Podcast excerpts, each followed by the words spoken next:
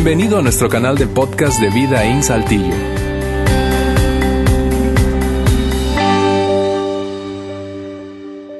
Una palabra que no estaba tan presente en nuestras conversaciones, pero que hoy en día se hace tan relevante. Esa capacidad de enfrentar la adversidad, esa capacidad de sobreponernos ante los momentos difíciles e inclusive ser transformados en medio de esas situaciones difíciles. Hay quienes dicen que esto tiene que ver con responder rápidamente ante una situación de crisis y de responder con fuerza ante una situación con crisis. Mira, esa palabra es una palabra tan importante para, para todo en la vida, pero hoy en día se hace mucho más relevante por la situación que estamos pasando. De hecho, hay quienes dicen que quienes salgan mejor librados de esta situación no serán los que pertenezcan a cierto sector de la industria o al cierto tipo de economía, no, sino más bien aquellas personas que tengan resiliencia. Es esa la palabra. Las personas que salgan definitivamente mejor de este tiempo, definitivamente, y repito, son personas que tienen resiliencia. Amigos, qué gusto me da saludarlos a todos el día de hoy. Bienvenidos. Y quiero ser muy, muy específico en lo siguiente. Si es la primera vez que tú estás con nosotros conectado, muchas gracias por estar con nosotros, gracias por, por estar en esta transmisión, en esta conexión, de verdad, gracias. Quiero que sepas algo, nuestro anhelo es que tú puedas disfrutar, de hecho, todo lo que hacemos acá tiene el fin de que tú puedas disfrutarlo, pero no tan solo disfrutarlo, sino que queremos agregarte valor a ti y queremos agregarle valor a tu fe. Y puede que tú digas, bueno, Roberto, pero yo no soy una persona de, mucha fe o, tengo muchas dudas, en fin, y yo estoy feliz de que tú estés conectado. De hecho, una de las cosas que nosotros siempre decimos es la siguiente, tú puedes eh, acercarte, tú puedes conectarte, tú puedes pertenecer con nosotros sin necesidad de creer. Así es que gracias por estar el día de hoy con nosotros. Ahora miren bien, Hablar de, de, este tema, que hemos venido desarrollándolo en varias semanas ya, hemos dicho una, una, una cosa que es muy clave y es la resiliencia no es algo con lo que tú naces naturalmente, sino que más bien es algo que se construye, que se desarrolla en el tiempo. O sea que la resiliencia que tú y yo pudimos construir y desarrollar hace años o hace tiempo atrás es la que nos ayuda a enfrentar el momento que hoy en día estamos viviendo. Y si tú y yo no cultivamos, no desarrollamos, no trabajamos, no, construimos esa resiliencia hace tiempo, entonces hoy en día pues nos está costando más. Estamos probablemente más llenos de ansiedad, probablemente las tensiones nos están alcanzando más, las preocupaciones nos están este, eh, ahogando más, en fin, ¿por qué? Porque la resiliencia probablemente no estuvo como un proceso consciente de construcción tiempo atrás y eso es lo que sucede. Ahora mira bien, una cosa curiosa acerca de la resiliencia es lo siguiente, es que eh, eh, ese momento difícil que nosotros enfrentamos mejor gracias a la resiliencia, también se convierte en el momento necesario para desarrollar resiliencia. O sea, la resiliencia, ¿verdad?, que nosotros usamos para enfrentar el momento que tenemos enfrente es la misma que se forma en ese momento cuando estamos teniéndolo allí enfrente de nosotros. Entonces, amigos, ¿qué es lo que quiero decirles con esto? Que nosotros, y de hecho es lo que queremos hacer a través de esta serie, decirles, esto que estamos teniendo enfrente de nosotros, independientemente de que tú hayas desarrollado o no resiliencia, es necesario entender que esto que tenemos enfrente se convierte en la gran oportunidad de desarrollar la resiliencia que necesito hoy y la resiliencia que necesitaré el día de mañana, porque la vida continúa. Y sabes, el día de mañana vendrán tensiones, vendrán retos, vendrán definitivamente situaciones muy complicadas. Y lo que nos ayudará a poder responder ante esas situaciones el día de mañana es la resiliencia. Y te digo, esa resiliencia que podemos estar desarrollando el día de hoy en medio de estas situaciones. Así es que no perdamos esa oportunidad. De hecho, para mí se ha convertido como un nuevo paradigma de ver las cosas y de ver específicamente este tiempo. Mi paradigma es, esto que tengo enfrente es una gran oportunidad. De hecho, ¿cuántas veces estamos nosotros enfrente de una pandemia? ¿no? Entonces, se convierte en una gran oportunidad de poder desarrollar resiliencia. Ahora bien, para hablar de eso el día de hoy, yo quiero que veamos un personaje. Yo voy a hablar acerca de alguien, alguien que está en los libros de historia, de la historia judía, en los libros de la historia romana, ¿verdad? Saulo de Tarso, eh, mejor conocido como Pablo, como el apóstol Pablo. Un hombre que definitivamente tiene todas las credenciales para hablarnos acerca de resiliencia. Él tiene mucha vida para hablarnos de resiliencia. Mira, Pablo vivió, primeramente vivió en el primer siglo y vivió en un tiempo muy complicado. Bien, Pablo vivió en un tiempo muy complicado en donde él, además del tiempo complicado en que vivió, él estuvo expuesto a muchas cosas complicadas. Mírame, persecución tanto de los líderes judíos como del imperio romano. De hecho, él muere eh, bajo, bajo, el, el, bajo sí, el criterio del imperio romano decapitado. Y Pablo, eh, en su tiempo, él vivió eh, eh, persecución, te decía, lo encarcelaron, le dieron de latigazos, él, lo apedrearon, o sea, vivió cualquier cantidad de situaciones difíciles y complicadas. Y todas esas situaciones las vivió con una dignidad impresionante. De hecho, mira bien, algo sumamente interesante es que una de las cartas que Pablo escribe se le conoce como la carta de la alegría. Y esa carta la escribió justamente cuando estaba en prisión. Pablo definitivamente es un ejemplo. Y en una carta que él escribe a los habitantes de una ciudad que se llamaba Corinto, de hecho se llama Corinto, una ciudad que en ese momento era muy, muy eh, eh, relevante, era una ciudad cosmopolita en ese tiempo del Imperio Romano, una ciudad que estaba en Grecia y sigue, actualmente está en el mismo lugar. Fíjate bien, allí él escribió una carta eh, en donde les decía a los habitantes de Corinto algo que él había recibido y que definitivamente se hace sumamente clave cuando estamos hablando de resiliencia. Así que vamos a ver y vamos a leer ese em, fragmento de esta carta. ¿Está bien? Vamos a verlo juntos. Dice, alabado sea el Dios y Padre de nuestro Señor Jesucristo, Padre misericordioso y Dios de toda consolación.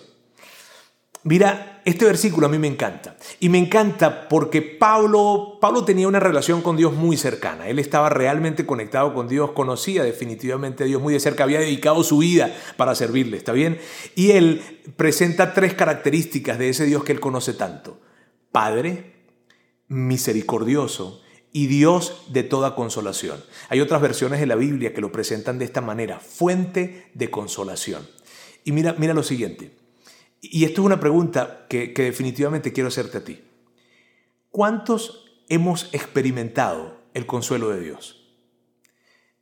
¿Cuántas veces tú has experimentado ese consuelo? En medio probablemente de una situación muy complicada eh, de salud, familiar, en fin. ¿Cuántos hemos experimentado ese consuelo?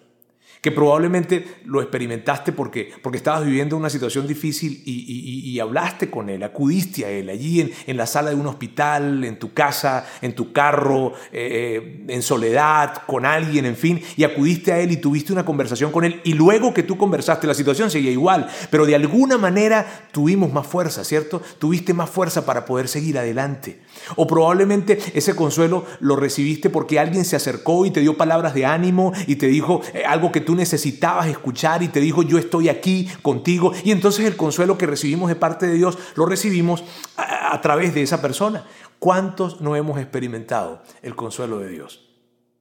Y mira, si tú eres una persona que no crees en Dios, que, que tienes muchas dudas con respecto a Dios, mira esto que te voy a decir que es muy, muy interesante.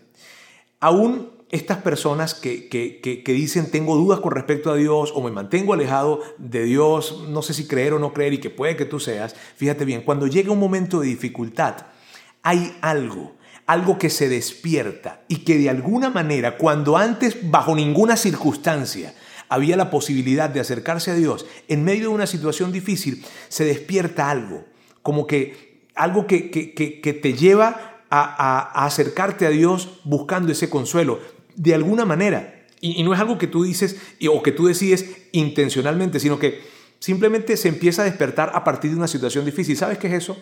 Esa es esa característica de un Dios consolador que de alguna manera nos atrae a Él en medios de dificultad independientemente de que creamos o no creamos en Él.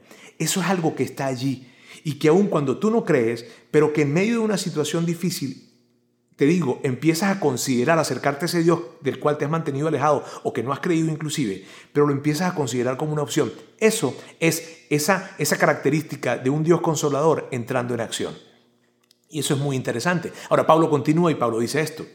Pablo dice, quien nos consuela en todas nuestras tribulaciones. Y me encanta porque Pablo dice en todas nuestras tribulaciones. Y eso representa todas nuestras dificultades, todas nuestras tensiones y amigos, todas es todas.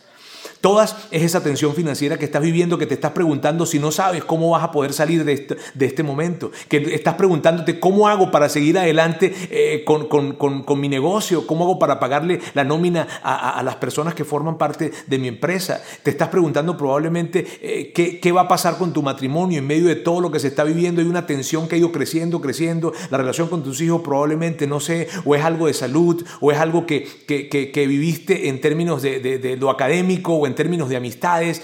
Son todas Pablo dice en todas nuestras tribulaciones. Y puede que inclusive tú digas, pero Roberto, aún en esa tribulación en la que yo me metí por mi propia mala decisión, que es el resultado de mi mala cabeza, aún en medio de esa tribulación, tú puedes recibir el consuelo de Dios. Pablo dice, el que consuela en todas nuestras tribulaciones. Y eso es pues muy padre, la verdad.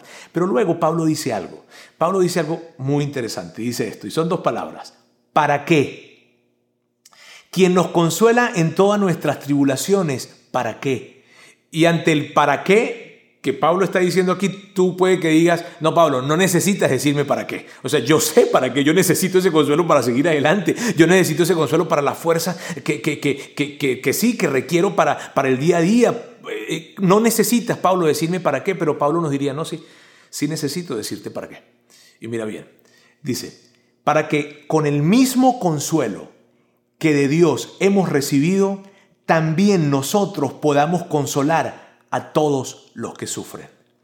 Amigos, eso es espectacular.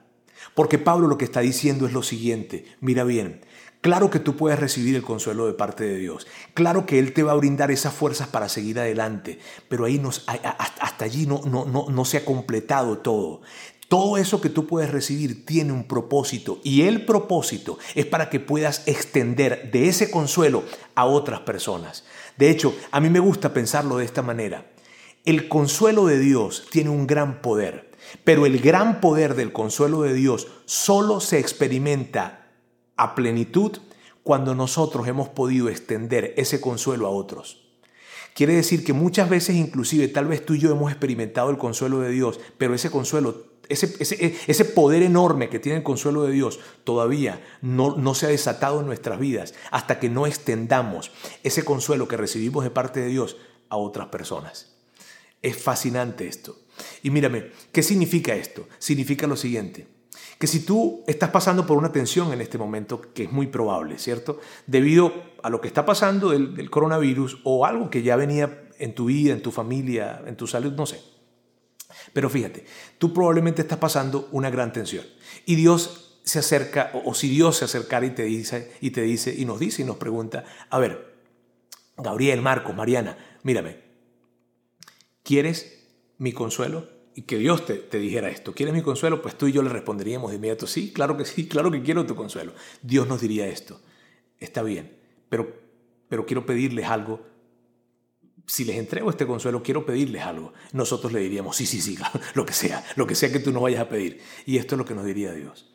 Yo les voy a entregar mi consuelo y les voy a dar de mis fuerzas, pero necesito que por favor tomen eso y se lo den a otro y puedan tomar esa fuerza y pueden tomar ese consuelo y lo compartan con otras personas y se acerquen con otra persona y le, y, le puedan decir, le puedan recordar que yo estoy con él, que yo estoy con ella, que se acerquen y que les acompañen en medio de una situación difícil y que entonces ustedes se conviertan en mi consuelo para la vida de otros. Y es fascinante esto. Pablo está hablando con, con los habitantes de Corinto y en eso que está hablando con ellos, él les está diciendo, mírame, yo he sufrido mucho, he pasado por mucho sufrimiento. Y claro, él no lo está diciendo desde, ah, he sufrido mucho, no, sino más bien, he sufrido demasiado. Y la verdad, miren, Pablo sufrió demasiado. O sea, Pablo, mira, en una oportunidad, él fue apedreado a punto de que las personas que lo estaban apedreando creyeron que, que lo habían matado y lo dejaron allí en las afueras de la ciudad.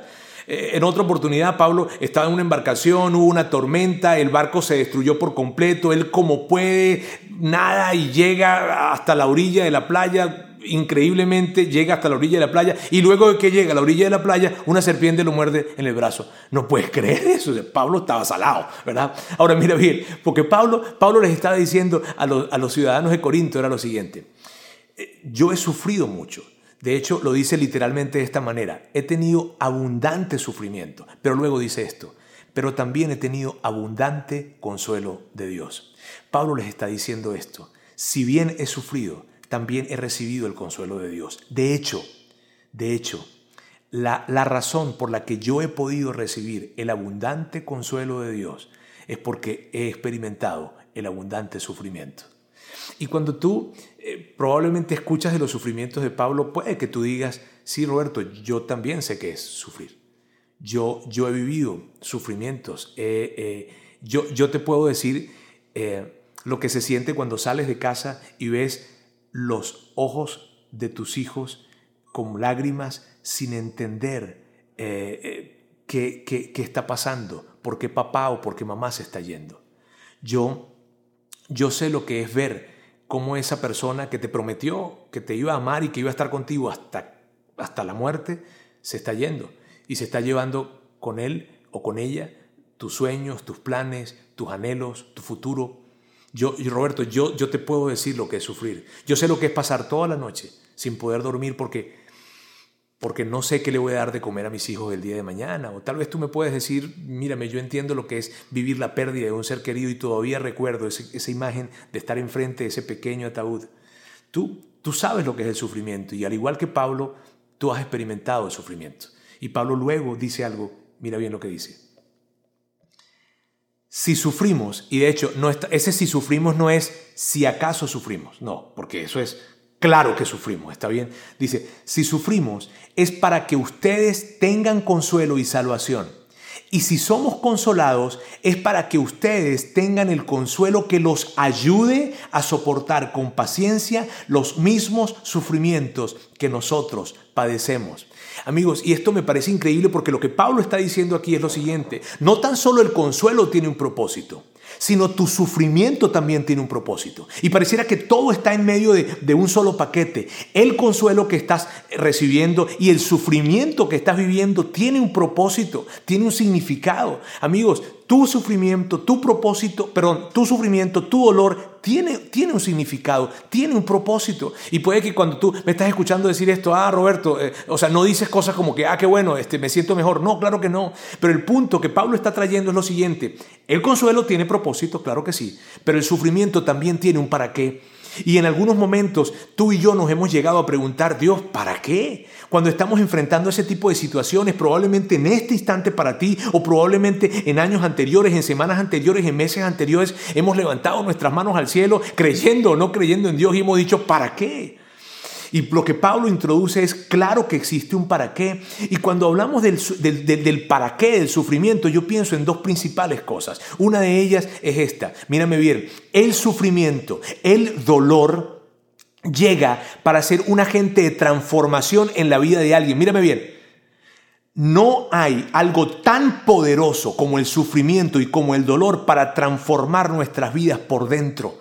Me encanta como, como, como una mujer que, es mm, una de las, de las principales eh, eh, directoras de Facebook hoy en día. Ella lo expresa de esta manera. Ella estaba en sus 30, de hecho eh, no había llegado a cumplir los 40 junto con su esposo, tenía unos niños pequeños y su esposo tuvo un infarto y murió. Ella, ella expresa de que híjole, fue algo que llegó de repente a su vida. O sea, no, no fue, tú sabes, el resultado de una enfermedad terminal. No, no, no, fue algo que sucedió, no lo esperaban, pum, su esposo muere, ella no sabe qué hacer, sus planes, su futuro, ah, mirando hacia adelante, todo se derrumbó dentro de ella y ella, debido a esto fue una situación muy difícil para ella, ella escribe un libro que se llama La opción B y en ese libro ella dice lo siguiente. Ella dice, que caiga si tengo que caer, la persona en la que me convertiré me recogerá. Es que, y allí está presente lo que te estoy diciendo. Mírame bien, el sufrimiento y el dolor tienen un poder para convertir nuestra vida en algo mejor como no tiene otra cosa. Mírame, el sufrimiento llega a nuestras vidas para quitar esas cosas que tienen que ser removidas. Ese exceso de control, ese egoísmo, esa, esa falta de sensibilidad o compasión por otras personas. Pero así como llega para quitar, también llega para colocar y para poner esas cosas que tanto necesitamos. Esa compasión, esa sensibilidad por otros, esa, ese entender que, que la vida es, es, mucho más que, que, lo que nosotros vivimos. Mírame, muchas veces el sufrimiento llega para sacudirnos y hacernos entender que, que la vida, eh, cuáles son las cosas realmente importantes en la vida. Y yo sé que en medio de este tiempo que nosotros estamos viviendo ahora mismo, este, tú, tú probablemente una de las reflexiones que has tenido es esta.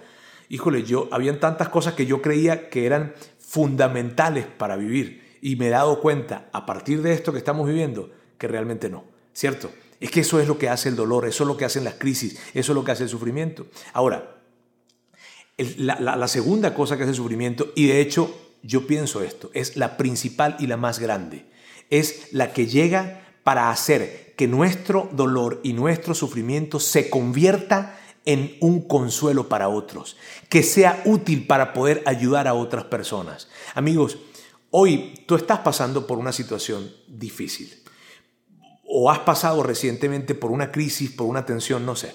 Y mira bien lo que te digo. Esa situación difícil, esa crisis, esa, ese sufrimiento tiene un propósito de poder ayudar a otras personas. Porque tú y yo, si hemos vivido sufrimiento, sabemos y entendemos muy bien lo siguiente. Es imposible levantarnos saludablemente de un momento difícil solos. No es posible levantarnos saludablemente de esas situaciones eh, de crisis que se nos presentan solos. Ahora, mira la implicación de esto. Eso significa que en este momento, alrededor de ti, cerca de ti probablemente, hay personas que están sufriendo y que no podrán levantarse sin ti, que no podrán levantarse sin mí. Imagínate lo que esto representa entonces. Amigos, esto es una realidad el propósito, el propósito principal del sufrimiento llega para que nosotros nos convirtamos entonces en el consuelo de Dios para otras personas. En, en, la voz de Dios y en las manos de Dios para otras personas. Y puede que tú digas, Roberto, yo no sé, yo, yo siento que eso es, muy romántico probablemente o muy religioso probablemente lo que estás diciendo, pero no es así. Mírame, hace, hace muchos años yo leí un libro que escribió un hombre, eh, un psiquiatra judío, que estuvo en los campos de concentración nazi, se llama Víctor Frank se llamaba Víctor Frank, y él escribió un libro que se llama El hombre en busca del sentido. Y una de las cosas que él escribía, y de hecho fue el resultado de haber estado en los campos de concentración nazi, y uno de, los, uno de, los, de, de las cosas que él dice en su libro es la siguiente, en la mayoría de los casos, muy a menudo, veo que el sufrimiento deja de ser sufrimiento en el momento en que encuentra significado en el momento en que encuentra propósito. Imagínate lo que este hombre está diciendo. Y lo está diciendo un hombre con una experiencia tan crítica y tan trágica como un campo de concentración. Él está diciendo, mírame bien, llega, esto lo he visto muchísimas veces y en la mayoría de los, de los casos, ese sufrimiento que alguien está experimentando desaparece, no porque la situación que, que genera el sufrimiento desaparezca, sino porque ese sufrimiento, en ese sufrimiento se consigue significado, se consigue propósito. En ese momento el sufrimiento deja de ser sufrimiento. Y si tú eres una persona que, mira, no cree en Dios o que tienes tantas dudas con respecto a Dios, esto aplica para ti también. Porque ese sufrimiento que tú estás viviendo en el momento en que tú consigues algo útil de, de qué hacer con ese sufrimiento, y me refiero cuando hablamos de algo útil, definitivamente y la gran mayoría de las veces tiene que ver con ayudar a otras personas. Cuando tú logras encontrar algo útil que hacer con ese sufrimiento que tienes, tu sufrimiento desaparecerá. Y es algo increíble. De hecho, mírame, el planteamiento de Víctor Frank dio, dio cabida a todo un concepto en la psicología que es la logoterapia. Así es que si tú no crees en Dios o tienes tantas dudas, esto aplica para ti, claro que sí.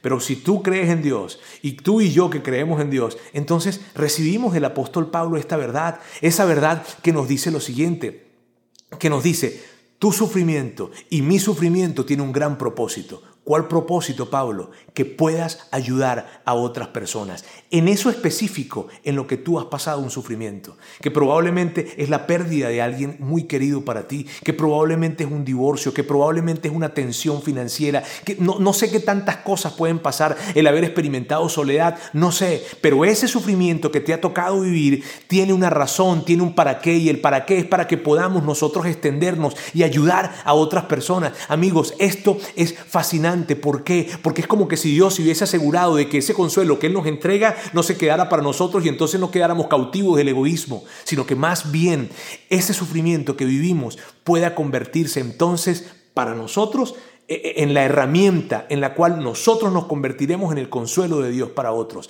Recuerda esta expresión que te decía hace un momento, recuérdala por favor. El poder del consuelo de Dios no estará completo en nuestra vida hasta que nosotros no hayamos extendido de ese consuelo a otras personas. Así que amigos, eso es generar resiliencia en nuestras vidas. Eso nos preparará y nos llenará de fuerza para enfrentar lo que tenemos enfrente y lo que tendremos enfrente el día de mañana. Mi ánimo para ti es que tú puedas ser ese consuelo para otros. Y eso significa probablemente un mensaje, o un mensaje de texto, o un mensaje diario de texto o probablemente significa una llamada telefónica, o probablemente significa inclusive visitarte y acercarte a esa persona de alguna forma, o tal vez es llevarle un plato de comida y no es, no es, no es preguntarle, oye, ¿quisieras algo de comer? No, es decirle a qué horas puedo pasar para llevártelo. No, no pasa nada, no, a qué horas puedo pasar. Probablemente eso significa algo de dinero que tengas que darle a esa persona y que, y Roberto, es que no tengo 50, 100 pesos, lo que sea, no es tanto el monto, sino lo que significa y lo que representa. ¿Sabes qué es lo que representa? ¿Qué? Consuelo de Dios para ellos, fuerza para poder caminar una segunda milla. Así que amigos, tú y yo nos vamos a convertir definitivamente a través de nuestro sufrimiento en el consuelo de Dios para otros. Y va a ser algo espectacular. Permíteme orar por ti en este tiempo. Dios, quiero darte muchísimas gracias por la oportunidad que nos presentas a nosotros de, de, de estar viviendo esto. Y porque hoy entendemos que este sufrimiento que, que tenemos presente en nuestras vidas, independientemente cuál sea, tiene un gran para qué. Y yo lo que quiero hacer es unir mi fe con las personas que están conectadas en este momento y pedirte, Dios, de que tú puedas ayudarnos a, a, experimentar ese consuelo y entonces en convertirnos en ese consuelo para otros, porque en este momento hay personas que no podrán levantarse sin que ese consuelo les llegue. Y nosotros queremos ser responsables ante esto. Dios, muchísimas gracias por esta oportunidad. Yo presento a cada persona en este lugar con la seguridad de que en ti, claro que podemos recibir tu consuelo. En el nombre de Jesús. Amén. Muchas gracias amigos. Seguimos en contacto. Gracias por haber escuchado este podcast de Vida en Saltillo. Si deseas escuchar estos mensajes en vivo, te invitamos a que nos acompañes todos los domingos a nuestro auditorio. Para más información sobre nuestra ubicación y horarios, entra a vidainslt.org o síguenos en nuestras redes sociales como Facebook, Twitter e Instagram. Nos vemos la próxima semana.